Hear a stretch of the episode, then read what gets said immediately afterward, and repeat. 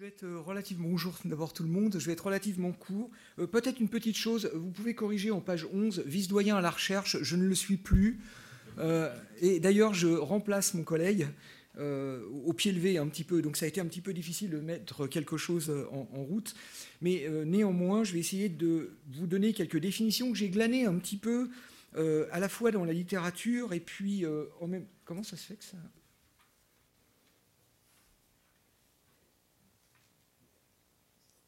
Bizarre.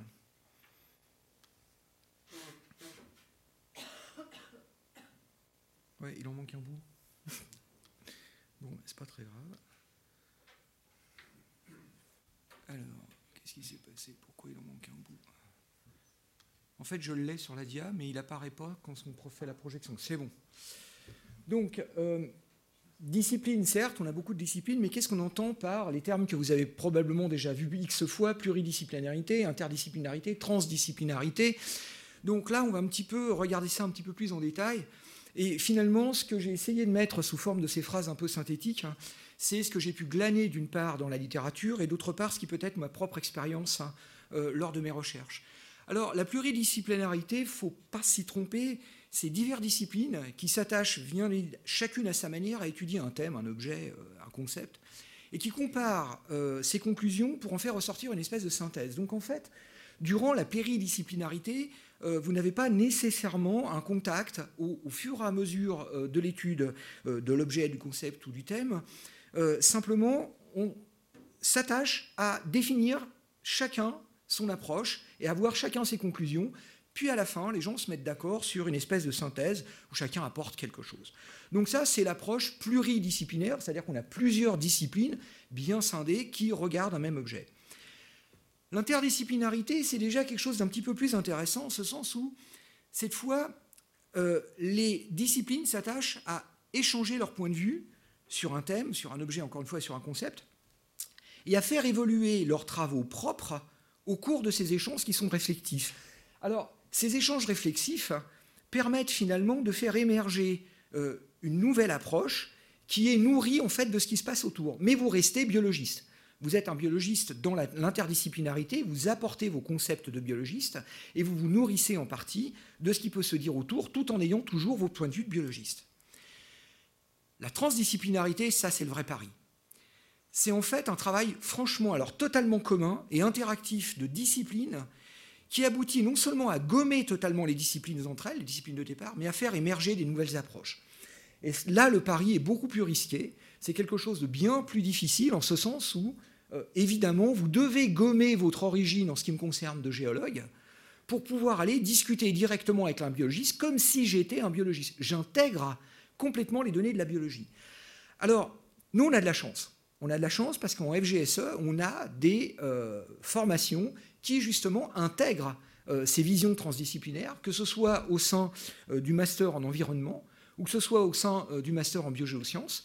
On a des approches qui se disent transdisciplinaires et l'un des meilleurs exemples, c'est celui où, lors d'un cours, vous avez effectivement une personne qui vient vous parler et l'étudiant est incapable de savoir si c'est un géologue ou si c'est un biologiste ou si c'est un géographe qui parle tout simplement parce que l'objet intègre totalement l'ensemble de ces disciplines. Alors quelque part, eh bien, le projet de Rechalp, c'est un peu ça, c'est-à-dire de faire émerger une transdisciplinarité. Et pour ça, je vais euh, simplement vous montrer où peut fonctionner la transdisciplinarité. Vous pouvez voir la date, le 23 octobre. Oui, oui, vous êtes temps-là, là-haut, pour une fois. Le Vallon de Nord, c'est un peu un pot de chambre. Hein.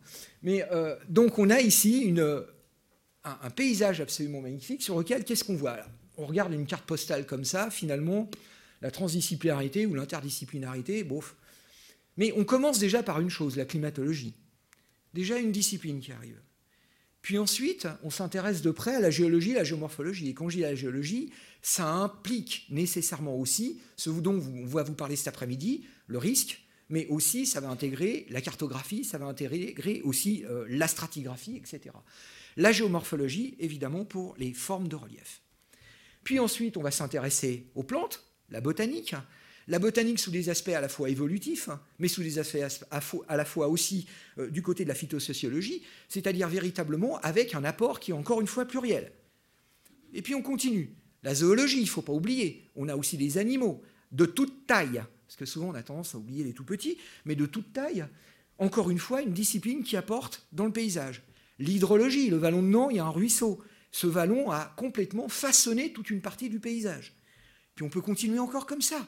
Il y a aussi les sols qui ont un impact incroyable sur la dynamique des éléments et donc par conséquent les approches qui sont celles de la biogéochimie. Il ne faut pas oublier, on a aussi le domaine de l'histoire, le paysage a une histoire, et actuellement, il y a de l'agriculture. Alors, pas grand-chose. Ici, c'est plutôt euh, euh, de l'élevage du bétail qui passe de temps en temps et qui est extrêmement mesuré, puisque nous sommes dans une zone protégée. Mais l'impact en pédologie est tout de suite visible.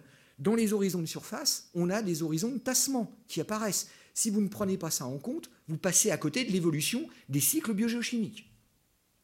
Et puis enfin, last but not, euh, least last, last but not least, pardon, l'économie et puis le tourisme. Lorsque nous avons fait euh, la semaine dernière euh, nos petits trous, on a vu des gens passer. Puis les gens qui passent posent des questions. Qu'est-ce qui se passe ici? Qu'est-ce que vous faites? Il y a une interface aussi qui se met en place directement avec les personnes. Et ne pas oublier le tourisme aussi dans sa, dimension économique. Euh, je pense que vous êtes un certain nombre à avoir été du côté du Vallon de Nant. Puis vous savez, quand vous avez besoin de saucisson ou de fromage, vous allez dans la petite guérite.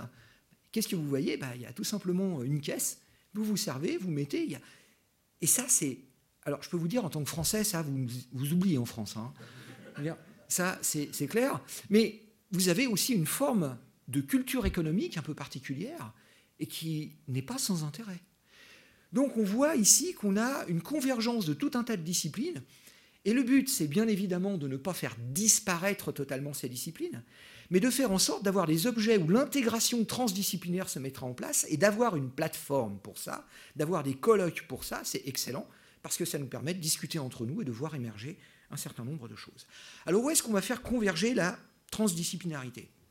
Et là, je vais prendre l'exemple du Vallon de en ce sens où, euh, ici, il y a un projet. Quand on fait converger des disciplines qui sont issues des sciences naturelles, on obtient aussi une transdisciplinarité, peut-être plus orientée du côté des sciences naturelles, mais je vais y revenir. Le but, c'est ici de gommer les frontières disciplinaires. Et ça, on peut le faire au travers de l'étude des grands cycles biogéochimiques. Dans les grands cycles biogéochimiques, vous avez besoin de toutes les sciences naturelles, mais vraiment de toutes. Vous ne pouvez absolument pas laisser de côté quoi que ce soit. On a besoin de l'animal, on a besoin du végétal, on a besoin du minéral, l'ensemble étant en interaction. Mais aussi, c'est intégrer l'histoire humaine du vallon. L'impact de l'activité anthropique ou de ses traces va être évidemment aussi une de ces données fondamentales sur ces grands cycles biogéochimiques. Eh bien enfin, euh, tout à l'heure Antoine en a parlé, l'objectif c'est de définir un Critical Zone Observatory, on est en train d'y travailler très fermement, c'est-à-dire de mettre en place une base de recherche pour les générations futures. Et là, il y a une donnée qui n'est pas une discipline, qui est celle du temps. Et lorsqu'on met en place un système comme euh, Rechalp, c'est aussi se projeter dans le temps, aller chercher ce que l'histoire nous a légué, pour pouvoir mettre en place un héritage pour les générations futures. Je crois qu'on a toujours tendance à un petit peu oublier ce qui doit être l'héritage pour les générations futures. Voilà, je vous remercie. Je crois que j'ai tenu à peu près mes dix minutes. Et puis, euh, peut-être on peut ouvrir maintenant le colloque en tant que tel. Merci infiniment.